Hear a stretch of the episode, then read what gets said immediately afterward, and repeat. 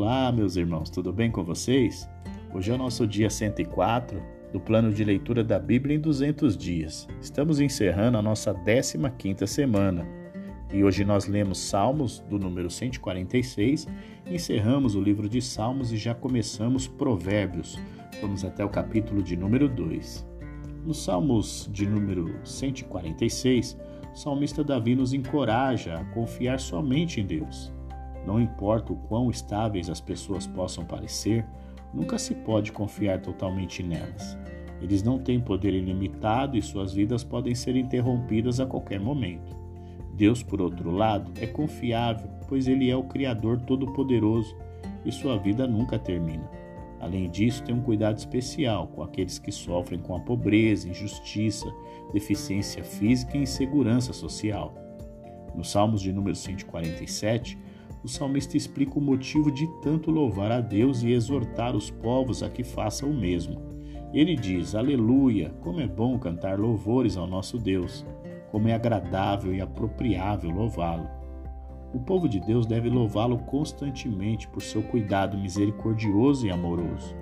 Seu cuidado por eles em particular, seu cuidado por aqueles que sofrem, seu cuidado por toda a sua criação e o seu cuidado especial cuidar dos oprimidos. Deus se agrada em prover as necessidades físicas de suas criaturas, mas de todas as suas criaturas, as que ele mais tem prazer são aquelas que humildemente confiam em seu amor constante. É por isso que ele se agrada de Israel acima de outras nações. Ele protege o seu povo e dá-lhes comida para desfrutar. Ao enviar um clima extremamente frio, ele os endurece para suportar as adversidades ao enviar um clima agradável, ele lembra que ainda está cuidando deles. Acima de tudo, ele deu sua palavra. Por meio dessa palavra, eles podem conhecê-los melhor e, como resultado, trazê-lo ainda mais alegria. Nos Salmos de número 148, o salmista faz o convite a toda a criação para que louve ao Senhor. Toda a criação exibe as maravilhas de Deus e, portanto, traz louvor a Ele. Dos seres angelicais às feras da terra, o louvor vai até ele, das regiões mais longínquas, do espaço sideral às profundezas do mar. Seu nome é louvado. Os seres humanos, em particular, deveriam elogiá-lo, sem distinção de idade ou posição. As pessoas do mundo devem exaltar a Deus. Eles devem louvá-lo não apenas porque ele é o Senhor soberano do universo, mas também porque através de Israel ele se deu a conhecer a eles. Nos Salmos de número 149, o salmista continua nos exortando a louvar ao Senhor, mas agora isso deve ser feito em uma canção nova. É tempo de um novo nível de intimidade. À medida que o povo de Israel se reúne para adorar, eles têm um motivo especial para louvar a Deus. Além de ser aquele que os criou, é Ele quem os governa. Ele é o Rei deles. Além disso, eles são representantes de Deus na promoção de seu governo em todo o mundo. Portanto, a salvação dos agressores e a vitória sobre os inimigos são motivo de louvor a Deus e de celebração nacional. Mas se o governo de Deus deve ser estabelecido no mundo, os rebeldes devem primeiro ser punidos. Nos Salmos de número 150, o salmista encerra o livro de Salmos em grande estilo ele convida a todos, homens, animais e firmamento, a louvar ao Senhor Deus.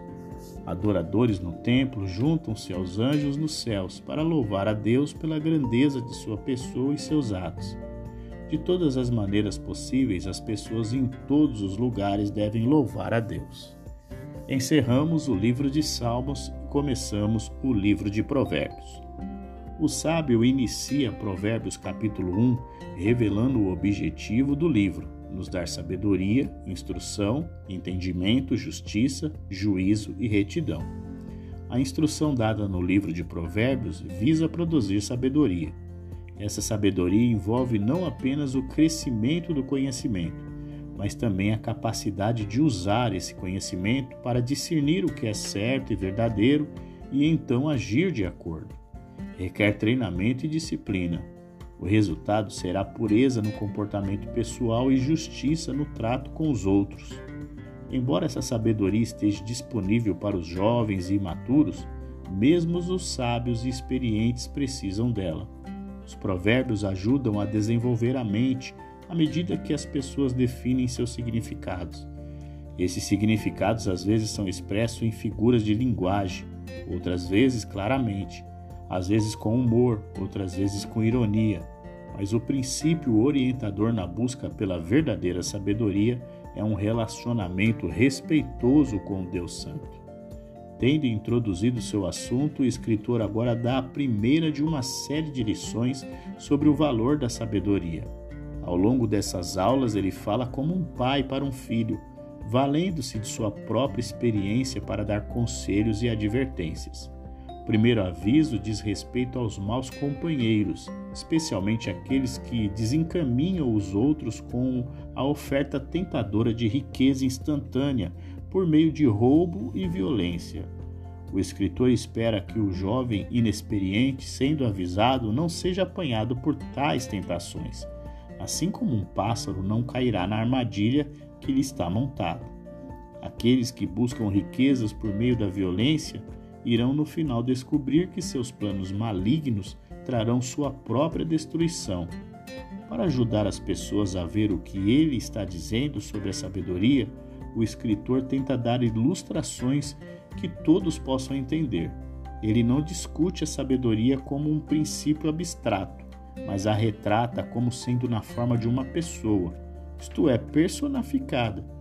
Ele fala da sabedoria como se fosse uma mulher digna e respeitada, que fica nas ruas, nos mercados da cidade e fala abertamente e claramente a quem passa. A mulher dirige suas palavras principalmente a três classes de pessoas: os simples, os escarnecedores e os tolos. Os simples são aqueles que são irresponsáveis e facilmente influenciados. Os zombadores são aqueles que têm confiança arrogante em suas próprias habilidades e desprezam as opiniões dos outros. Os tolos são aqueles que não têm interesse no pensamento correto ou no comportamento correto. Não são pessoas cuja capacidade mental está abaixo da média, mas sim pessoas normais e inteligentes que são preguiçosas ou descuidadas em sua atitude em relação ao que vale e ao que não vale. Aqueles que se recusam a ouvir a voz da sabedoria e seguem seu próprio caminho, finalmente encontrarão o desastre. À medida que eles se lembram da sabedoria que eles ignoraram, essa sabedoria parece agora zombar deles. As palavras de sabedoria foram provadas ser verdadeiras, mas agora elas são inúteis. É tarde demais para a sabedoria ajudar e agora eles sofrerão as consequências. Ignorar a sabedoria de Deus, de Deus traz ruína, buscá-la traz segurança. Vemos em Provérbios no capítulo número 2 que, mesmo estando à disposição de todos para se ter sabedoria, é preciso buscá-la, como se busca algo precioso, como a tesouros escondidos. As pessoas não devem poupar esforços em buscar diligentemente a sabedoria. Ao mesmo tempo, eles devem se lembrar que o verdadeiro objetivo de sua busca não é a realização erudita, mas o crescimento espiritual por meio de um melhor conhecimento de Deus. No entanto, quando obtêm essa sabedoria, não podem alegar que a alcançaram por suas próprias habilidades. É um presente de Deus. Ele recompensa quem busca genuinamente. Deus não apenas dá sabedoria àqueles que a buscam, mas também zela por eles. Ele lhes dá satisfação interior por meio de sua maior compreensão do que é certo. Essa compreensão iluminada ajuda a protegê-los daqueles que têm mentes intrigantes e encontram prazer em fazer o mal. Também os salvará de cair nas tentações de mulheres imorais. Essas mulheres, ao se prostituírem, abandonaram seus maridos, desprezaram a Deus, compraram danos duradouros para si mesmas e seus amantes. Em contraste, aqueles que obtêm sabedoria têm vidas úteis que trazem benefícios duradouros para todos. Encerramos o nosso dia 104 do plano de leitura da Bíblia em 200 dias. Amanhã, o dia 105, é dia de nosso descanso. Então voltaremos somente na segunda-feira. Eu te aguardo e até lá!